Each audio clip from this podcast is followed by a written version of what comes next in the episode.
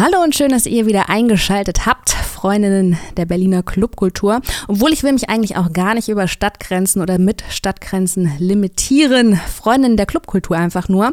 Denn wir sind natürlich ein kosmopolitisches Format, ja. Weltoffen und auf jedem Dancefloor zu Hause. Selbst wenn der sich in, weiß ich nicht, Köln-Deutz oder Huddersfield befindet. Und meine liebe Zoe, damit habe ich dir schon eine super elegante Überleitung zum ersten Thema gebaut, das Richie Horton Stipendium. Ja, wir sind ja bekannt als kosmopolitischer Podcast, deswegen besprechen wir hier nicht nur immer Berlin-typische Sachen, was uns gerne mal vorgeworfen wird. Ähm, ich war überrascht, dass Richie Horton jetzt auch Dozent ist, aber tatsächlich ähm, ist er an der Uni, wenn ich das richtig ausspreche, ähm, Huddersfield, Huddersfield, Huddersfield, ja. Huddersfield ähm, schon häufiger ein- und ausgegangen und hat da tatsächlich auch schon doziert. Und jetzt kann man halt den Richie Horton PhD machen, also beziehungsweise äh, es ist eine Scholarship in Electronic Music Cultures and Production. Und da wird man dann tatsächlich auch gegebenenfalls von Richie Horton höchstpersönlich betreut. Ach, das finde ich schon ein bisschen, also das ist halt ja ein Stipendium und das erinnert mich so ein bisschen, ich weiß nicht, ob du dich daran noch erinnerst, ich glaube, wir haben das auch als News gedroppt, das Waterbury College in Brighton, das hatte ja im vergangenen Jahr einen Studiengang ähm, ausgeschrieben beziehungsweise neu gegründet und hatte in dem Rahmen dann das Karl Cox Stipendium vergeben. Also das war ein Bachelor of Electronic Music und Business, so hieß der Studiengang, der im September ja 2021 startete, also nicht letztes Jahr, sondern davor das Jahr schon. Und die äh, Stipendiatinnen, die erhielten damals also eine kostenlose Musikausrüstung noch dazu im Wert von, ich glaube, weiß ich nicht, 15.000 britische Pfund. Und das hatte eigentlich gar nichts mit Karl Cox zu tun. Der hat da nicht doziert. Das haben die glaube ich, einfach bloß aus PR technischen Gründen so genannt und so habe ich es mir auch vorgestellt. Aber Richie Horton ist da schon involviert? Der ist da schon involviert. Es soll auf jeden Fall äh, eine gewisse Art von Coaching von und durch ihn geben. Von daher, wer möchte, kann sich da noch bis zum 10. Februar für anmelden. Es ist auch immerhin keine teure Privatuni. Also es sind schon teure Studienkosten, aber es ist eine staatliche Uni. Mein erster Gedanke, als ich das gelesen habe, war, ähm, ist Wo bestimmt, so eine, ist bestimmt so eine Privatuni, Ja. wo du dann richtig viel Geld dafür zahlen musst. Aber nein, dem ist nicht so. Vielleicht ähm, hat man da am Ende dann doch einen sinnvollen Doktor in Music Production und Cultures. da lacht die Zoe. Ähm, ja, und äh, jetzt fällt mir gerade auf, weil die nächste News ist so ein bisschen vom Ostgut-Ton. Über die Zukunft haben wir ja auch irgendwie viel gerätselt in den letzten Ausgaben. Was gibt es denn da für Updates? ähm, ja, nachdem das Oskuton ja seine Pforten geschlossen hat und ich glaube, die allgemeine Panik, dass das Berghain auch zumacht, jetzt abgeklungen ist, können wir weitermachen mit normalen News darüber. Äh, haben Marcel Dettmann und Ben Klock jeweils auch ihre eigenen Booking Agencies gegründet. Marcel Dettmann neue Agency heißt Good News Agency. Darunter vertreten sind aktuell Baschka und Ogason.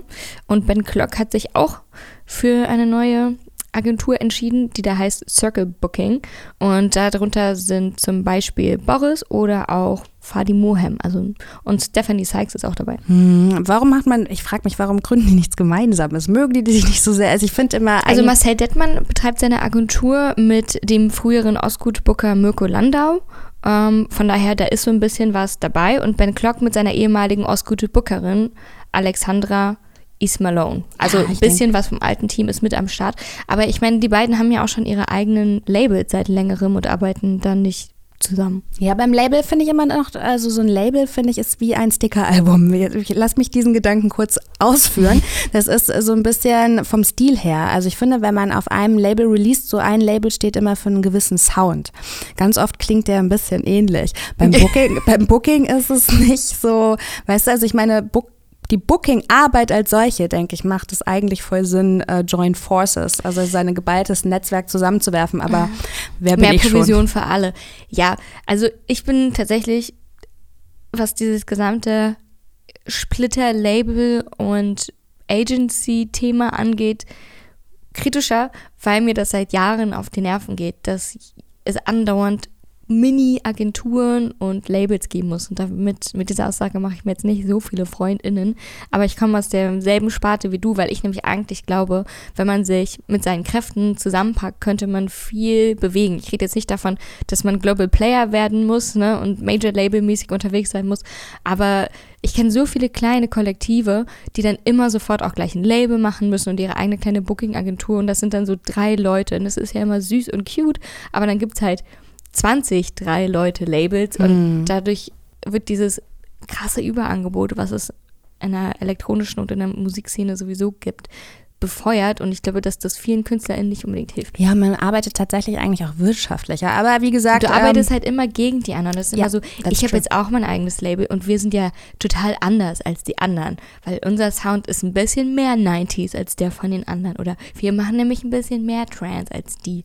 Und das geht mir immer so ein bisschen auf den ja, ja, fühle ich zu 100 Prozent und höre da auch raus, wenn du ein Label gründen wollen würdest, dann niemals ohne mich. Richtig. das finde ich schon mal sehr beruhigend. Wenn wir hier gerade Zukunftspläne schmieden, ähm, auch über die Zukunft haben wir in der Vergangenheit ja gesprochen. Es gab auch einen Post auf unserem Instagram-Kanal. Wer dem noch nicht folgt, äh, ich finde es ganz verwerflich. also, Entschuldigung. Ja, es gibt eine Zukunft für die Zukunft und das war es jetzt auch mit Wortwitzen mit und für der Zukunft, weil naja. Hat sich angeboten. Schade, dass angeboten, du den jetzt gemacht ja, hast. Ähm, es geht auf jeden Fall weiter. Wir haben in unserer Folge 19, wer da nochmal reinhören möchte, schon über die Zukunft gesprochen und auch nochmal ein bisschen erklärt, was die Zukunft am Auskreuz eigentlich ist. Das ist nämlich ein bunter, schöner Potpourri an kulturellen Sachen. Da gibt es eine Kino, Brauerei, Bar etc. pp. Äh, und dieser ganze wunderbare Ort ist wie so häufig natürlich von Gentrifizierung und Verdrängung bedroht gewesen. Und die haben lange gesucht und jetzt tatsächlich fünf Gehminuten von dem aktuellen Standort ein neues Gelände gefunden, wo sie weitermachen dürfen. Ja? Überraschend in der aktuellen Immobilien- äh, Situation in Berlin. Total. Ich habe tatsächlich mir direkt mal Google Maps aufgerufen und auf der Satellitenaufnahme geguckt, was denn so umliegend vielleicht an frei von Brachflächen verfügbar sein könnte. Und so zirkelmäßig um die Zukunft geguckt, was so in fünf Minuten Lauffläche äh, weit weg sein könnte. Ich glaube, es geht so Richtung ähm, Strahlau, Rummelsburger Bucht. Mhm. Da habe ich so zwei, drei Brachflächen gefunden, wo es auch so aussah, als ob vielleicht nicht unbedingt viele Wohnhäuser in der nahen Umgebung sein könnten. Hm. Ganz interessante äh, News, die mir dazu noch einfällt, hat gar nichts mit Clubkultur zu tun, obwohl vielleicht doch. Ich habe in einem Tagesspiegel-Newsletter vor einiger Zeit mal gelesen, dass es hier noch Freiflächen gibt, die tatsächlich niemandem gehören. Und wenn du sie findest, Zoe. Psst. Jessica, jetzt bringe die Leute nicht davon auf Ideen. Okay. Ich, habe, ich spare schon seit Jahren. Ich hoffe, meine 1000 Euro okay, gut. die ich angespart habe, reichen dafür. Ich verrate unseren Hörerinnen jetzt nicht, dass wenn 1000 Euro, finden, meine 1000 Euro werden der Zukunft jetzt vielleicht nicht helfen. Die haben nämlich äh, eine Start Next Kampagne gegründet mit einem Ziel von insgesamt 50.000 Euro. Aktuell Stand heute, 20. Januar, haben sie über 38.000 Euro schon Oh zusammen. wow, das, das, das ging dann recht fix ja. und die ganze Start Next Kampagne läuft noch bis zum äh, 5. April. Wir mhm. verlinken euch den Link dafür natürlich in unserer Folge, damit ihr der Zukunft für eine Darf ich den Witz jetzt doch nochmal machen? Zukunft für eine blühende können. Zukunft. Das ist schön. Andere Stadt, ähnliches Problem, denn kürzlich erreichte uns außerdem die Pressemitteilung, dass die Distillery in Leipzig jetzt nochmal vier Monate Aufschub bekommt, denn ähm, ja, die Tage bis zum Ende des Mietvertrages der Distillery also des, der lief jetzt zum 31. Januar aus, der rückte immer näher und das hat natürlich irgendwie Fragezeichen in den Augen vieler BesucherInnen, aber auch vom Team gesorgt, die Zukunft. Das ist übrigens ähm, ja doch der älteste Techno-Club Ostdeutschlands, so habe ich das zumindest gehört und das stand eben auf dem Spiel. Umso größer war dann auch die Erleichterung für das Team und also um den Betreiber Stefan Kacher heißt der Mann, als die Nachricht dann kam, dass man jetzt ähm, erstmal eine, eine, eine, sagt mal, Fristverlängerung bekommt von dem Vermieter Die Buwok ist es wohl in Leipzig. Deshalb, sie dürfen jetzt bis Ende Mai bleiben. Auch die Distillery hat schon einen neuen Standort gefunden. Und warum brauchten die jetzt einen, äh, einen Aufschub des alten Mietvertrags? Weil nämlich, Zoe wird es vielleicht so bestätigen können, die Fristverlängerung, die war nötig, weil wenn man einen Club eröffnen möchte, dann hat man sich Der mit baut sich nicht von selbst. Erstens baut er sich nicht von selbst und selbst wenn er dann gebaut wurde, muss man behördliche Auflagen erfüllen, die können teilweise sehr komplex sein und die hatten da zum, also sie wollten jetzt schon eröffnen, beziehungsweise sollte das nahtlos übergehen, aber dann gab es Probleme zum Beispiel beim Brandschutz. Man ich bin jetzt das. aktuell im dem dritten Club beteiligt, angestellt, ähm, der mehr oder weniger neu gegründet wurde. Und das sind so nervenzehrende Prozesse, das kannst du dir nicht vorstellen. Ja? Und dann haben die auch gesagt, dass diese Prozesse eben genau irgendwie sechs Monate Verlängerung Die dauern ewig und dann wirst du blockiert von allen möglichen Seiten. Wenn du Glück hast, auf behördlicher Seite hast du da FacharbeiterInnen äh, und BeamtInnen, die halt Bock haben. Mhm. Ne? Und wenn die keinen Bock haben, dann legen die dir halt alle Steine in den Weg, den sie können. Und das ist immer so krass, weil du bist halt total auch auf die Willkür von diesen BeamtInnen teilweise angewiesen. Ne? Und wenn die Bock haben, dann verzögern die deine Anträge so lange, wie sie wollen, um dich halt finanziell auslaufen zu lassen. Und ja? das war nämlich hier auch das große Problem. Also die haben dann gesagt, bei den ganzen Auflagen brauchen sie noch mal sechs Monate länger. Auch hier gibt es aktuell eine, ein, hier läuft ein Funding und das Geld wird dann in die Lüftungsanlage ähm, gesteckt, weil Lüftungsanlagen und äh, Schalldämmung sind die zwei wichtigsten Dinge, wenn man heutzutage ja, aber ich, sechs, halbwegs erfolgreichen Club Sechs Monate finde ich schon krass. Also sie meinten, ja. sie haben eigentlich geplant oder hatten eigentlich darauf abgezielt, dass es so einen planlosen Übergang des Location-Wechsels geben sollte. Und dann haben sie eben auch gesagt, bei sechs Monate, die dann ja gar keine Einnahmen eingespielt hätten, wenn der Mietvertrag nicht verlängert mhm. worden wäre, dann haben die gesagt, nach, gerade nach diesen Corona-bedingten Schließungen, die ja alle Ressourcen aufgebraucht hatte, äh, sofern man mhm. überhaupt welche hatte. Wir erinnern uns, wir haben damals mit äh, Flo Falkenhagen und auch mit Robin Schellenberg vom Klunkerkranich lange darüber gesprochen, dass ähm, dieses Minus, was die meisten Clubs und Veranstaltungsstätten über Corona eingespielt haben, nicht mehr aufzuholen ist. Ne? Also nur um das nochmal so in Erinnerung zu rufen, es gibt, es gibt kein Depot für die meisten Veranstaltungsstätten im Moment. Und äh, ich fühle das total. Was auch immer so ein bisschen vergessen wird, ist, da hängen ja meistens ein Haufen MitarbeiterInnen dran. Clubs sind ja nicht einfach nur äh, von fünf Leuten in ihrer Freizeit mit Bier zusammengezimmert, sondern da hängen ja reale Arbeitsplätze dran, ne? Und wenn dann kurz so eine kurz so eine Pause von ein paar Monaten entsteht, bedeutet das zwangsweise die Kündigung von vielen, vielen MitarbeiterInnen. Mhm. Ja, und Leipzig ist natürlich jetzt auch so eine Stadt. Man sagt ja manchmal, äh, Leipzig sei das neue Berlin. Also da guckt die Zoe schon ganz. Da bist du ich nicht überzeugt, sagst Das Bessere, das weniger Schmutzige. naja, also ich glaube, es ging einfach um ähm, tatsächlich Platz oder Raum, Raum zur Verwirklichung von Projekten. Und ich glaube, hier sieht man, dass es auch so ein Beispiel ist, dass diese Zeit langsam auch ausläuft, ne? weil wir sie genau dasselbe Problem haben wie Berlin auch, dass kulturelle Flächen einfach verschwinden, äh, dass die Gentrifizierung dann auch vor Leipzig nicht halten. Ich meine, es würde dich nicht wundern, dass das Gelände, was die Zukunft jetzt verloren hat, auch natürlich genau denselben Spekulationen und äh, der Mediaspray, die da gebaut werden soll, zum Opfer gefallen ist. Ich meine, Gibt auch nichts Schöneres als ein Riesenaquarium und Büros. Ja, ja, genau. Ach, eigentlich schade, weil ich finde auch dieses ganze Mediaspray-Projekt hat ähm, dieses Spreeufer wirklich, das ist kein ästhetischer Gewinn für diese Stadt gewesen. Nee, aber Berlin hat in den letzten 30 Jahren es selten geschafft, architektonisch wirklich schöne Sachen zu produzieren. ja, das ist tatsächlich richtig. Ich habe aber auch mal gelesen, ich glaube, das war sogar ein Bericht von der Berliner Clubkommission, dass diese Städteplanung, also gerade nach dem Fall der Mauer, ist hätte man eigentlich schon intervenieren müssen und hätte bestimmte, ähm, bestimmte Gelände nicht verkaufen dürfen. Manchmal ist es jetzt auch so, dass die Stadt jetzt auch versucht, wieder was zurückzukaufen für horrende Preise.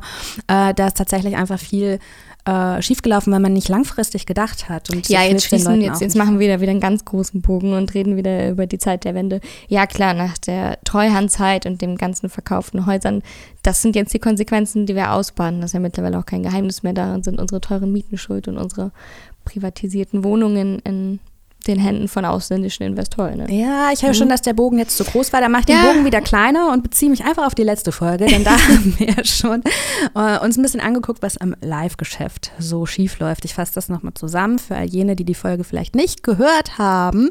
Es ging so ein bisschen um das Ticketing, um das Pricing, dass ähm, Veranstaltende wie die Live Nation eben sich so ein dynamisches Preissystem ähm, ausgedacht haben, was dazu führt, dass kon bei Konzerten, wo die Nachfrage ohnehin schon groß ist nach Tickets, die Tickets dementsprechend auch teurer werden.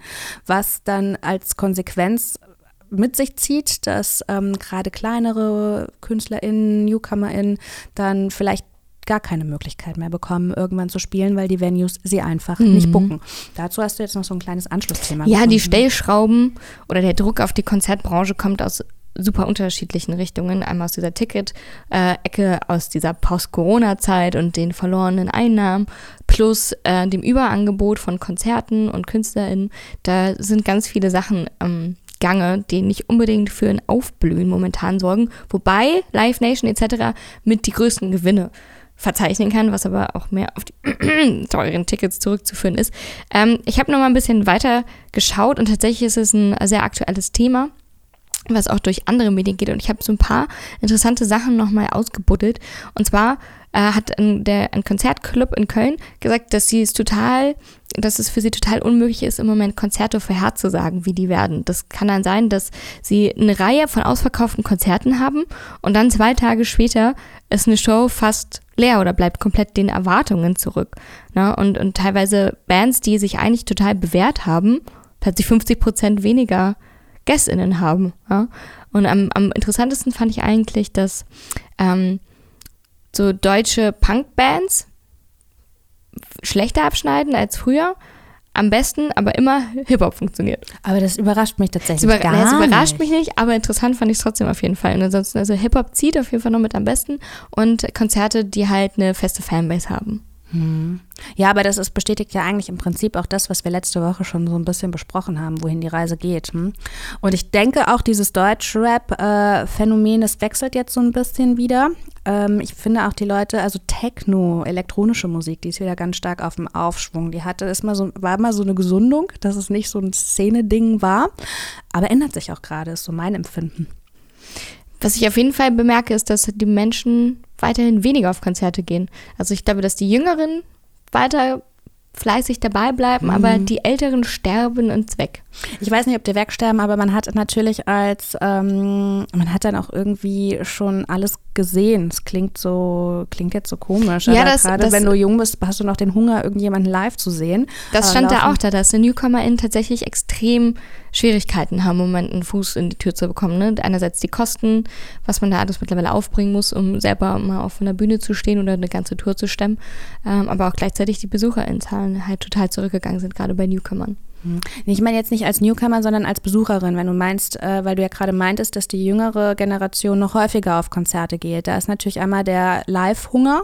Ne, du warst halt in deinem Leben noch nicht auf so viele Konzerte, du hast viele KünstlerInnen noch nicht live gesehen und irgendwann gehst jetzt in meinem Fall gehst du dann nur noch auf ein Konzert, wo du dir denkst, pff, oh ja, weiß ich nicht, wie Motorhead noch schnell geguckt, bevor Aber Lemmy ist doch ist ja total schade. Da, gerade dann würde ich mir doch NewcomerInnen angucken, weil ich hatte schon die Chance, die so. älteren Acts mir reinzuziehen. Ja, voll. Also ich gucke tatsächlich auch lieber NewcomerInnen an. Also ich habe zum Beispiel, Billie Eilish hat, glaube ich, mal hier im Privatclub oder im Dings gespielt, hier in dieser kleinen Location am, ähm, ähm, am Schlesi. Das ist schon super lange her. Da haben wir noch Berlin FM, also es ist schon wirklich lange, ist schon wirklich lange her. Äh, genau, und dann hast du die natürlich noch in einem ganz anderen Rahmen, einem ganz anderen ähm, Live-Erlebnis, als du das dann, weiß ja. ich nicht, in der Mercedes-Benz-Arena hättest. Und dann habe ich viel weniger FOMO, die großen KünstlerInnen, weil die habe ich dann schon gesehen, das habe ich schon mitbekommen. Die brauche ich mir ja nicht mehr reinziehen als alter Hase. Ich rede jetzt nicht von mir, ich rede von den anderen alten Hasen. Ich habe noch, konzertmäßig habe ich noch ganz viel vor mir.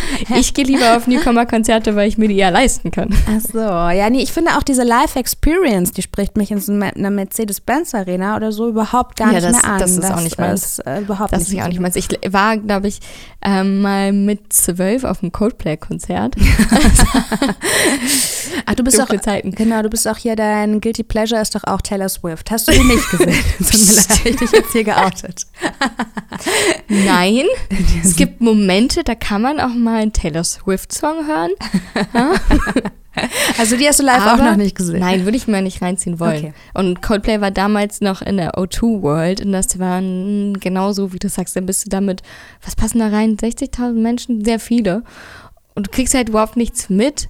Und dann sind äh, die meisten Ränge ja Sitzplätze, finde ich auch irgendwie total befremdlich, dann so mit Best-Agern über 60 so zu sitzen auf so einem Konzert, während die dann so ein bisschen steif vor sich hin schunkeln. Das beschreibt auch ziemlich genau das Jan Böhmermann-Konzert, auf dem ich letztens war.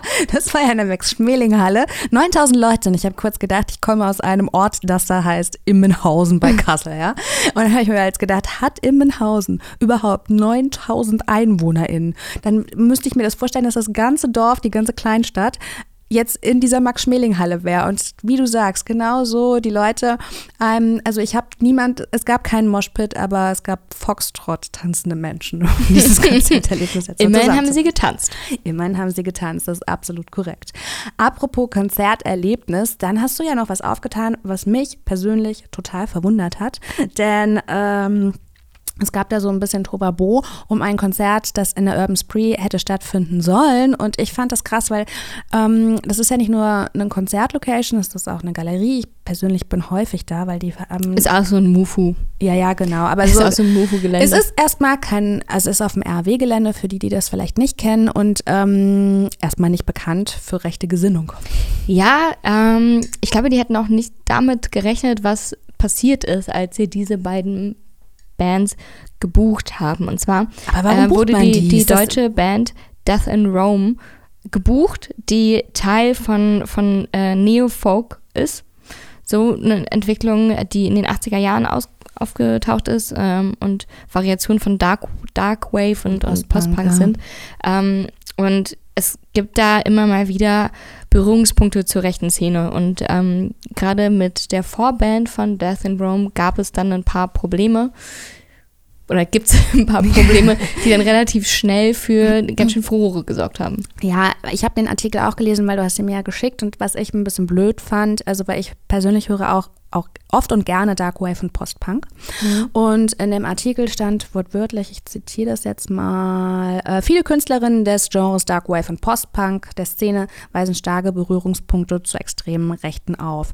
Finde ich erstmal so eine schwierige und auch nicht so gut reflektierte Aussage, denn ähm, auch Bands wie The Cure oder auch Joy Division gehören eben zu diesen Genres und ähm, durch diese elektronischen Synths, die in diesen Genres auch häufig äh, verwendet werden, tragen Bands, ich meine Joy Division und The Cure habe ich jetzt mal rausgenommen, weil das wahrscheinlich so Bands sind, mit die, von denen jeder zumindest schon mal gehört hat, wo jeder so ein Soundbeispiel hat und die auch jeder weiß, wie viel Vorarbeit oder wie Joy Division auch die elektronische Musik auch beeinflusst hat mit eben gerade diesen Synths. Und ich bin immer so ganz so, so die rechte Szene adaptiert auch immer ganz viel Symbolik. Wir erinnern uns vielleicht, jeder, der schon mal durch Vietnam oder so gereist ist, der hat vielleicht das Hakenkreuz schon gesehen und findet das dann befremdlich, dass das in ähm, Vietnam sehr viel auf ähm, naja, Friedhöfen präsent ist und das wird sich immer so angeeignet und ich bin nicht gewillt, äh, Dark Wave und Post-Punk äh, diese Musikrichtung kampflos der rechten Szene zu überlassen. Absolut richtig. Ähm, kann man auf jeden Fall auch drüber sprechen. Was hier allerdings dann ziemlich schnell für eine relativ eindeutige Problematik gesorgt hat, ist, ähm, auch wenn die eigentliche Band Death in Rome, der Hauptakt, nicht ganz so symbolisch eindeutig unterwegs ist, wäre der Voract, der heißt nämlich Hair Lounge Corps und dessen Mitglied Miro Snadel ist auch Teil von der Band Death in June, die wiederum eine recht große Popularität in der rechten Szene genießt. Und auch Teil dieser Band Death in June ist Douglas Pierce, der als Verehrer von SA-Chef Ernst Röhm gilt und auch immer mal wieder in SS-Uniform auf der Bühne steht und auf seinen Social-Media-Accounts eindeutige rechte Symboliken verwendet. Und die Band Death in June hat zum Beispiel auch einen Song auf dem Index, der da heißt Rose Clouds of Holocaust. Oh wow, ich verstehe gar Ähm, nicht, wie der auf dem Index landen Ich konnte. habe auch keine Wo Ahnung. bleibt da die künstlerische Also, Freiheit? wie gesagt, Death in June war es nicht. Es ist das Projekt Hair Lounge Corps von dem Mitglied von Death in June Miro Snader. Aber es ist natürlich trotzdem sehr problematisch, weil jemand, der in so einer Band ist, der solche Lieder auf dem Index hat, wird wahrscheinlich eine gewisse Art von Gedankengut teilen und generell, wer sich damit in Verbindung bringt, wird es, ja, ja, genau. Finde ich sehr problematisch. Und ähm, ich finde es in dem Punkt tatsächlich auch problematisch, weil Death in Rome haben sich sehr angegriffen gefühlt, nachdem das Konzert dann abgesagt wurde und haben alle Vorwürfe von sich gewiesen und Weil das wäre jetzt meine nächste ähm, Frage. Also die Urban Spree hat es abgesagt, weil das, das war ein Booking-Fehler. Die haben es nicht gewusst, wen sie da buchen oder was? Die haben es anscheinend nicht so richtig gewusst, was sie da machen. Ähm, ist auch tatsächlich musikalisch nicht unbedingt die Richtung, die ich vom Urban Spree gewohnt bin. Aber gut, aber wie gesagt, der Hauptakt Death in Rome hat ähm, das alles von sich gewiesen und war auch ein bisschen pikiert darüber, dass sie damit so in einen Topf geworfen wurden. Jetzt stellt sich die Frage, wussten die, wer ihr Vorakt ist? Weil man möchte doch vor so einer Band auch nicht spielen. Also nach so einer Band. Ich möchte doch nicht, dass so eine Band mein Vorakt ist, die eindeutig Mitglieder hat, die Teile von, von rechtspopulistischen und rechten Szenen sind ja? und äh, die bekannt sind als Teil einer Band, die Lieder auf dem Index hat. Hm.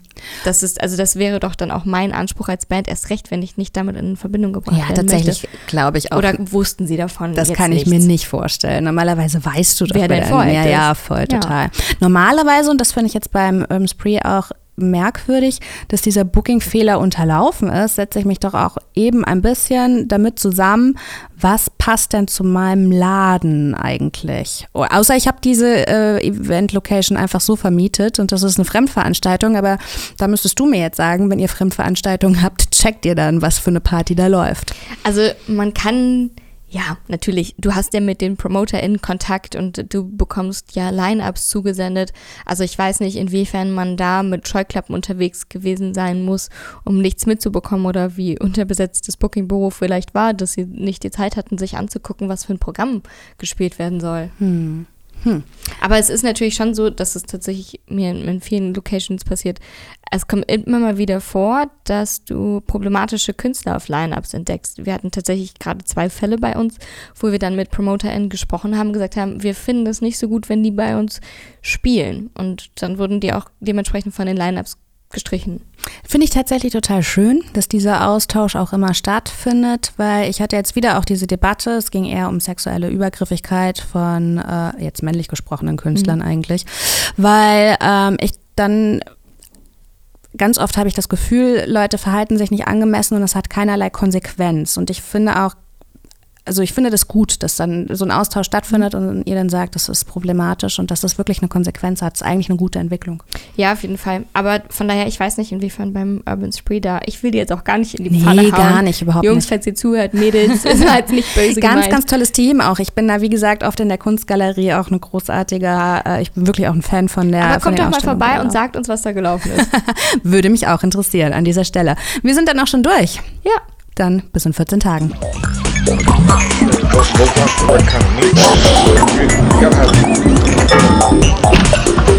Hallo Sven, du legst ja hier gar nicht auf. Was machst du heute Abend hier in Berlin? Ich feiere bis ich kotze.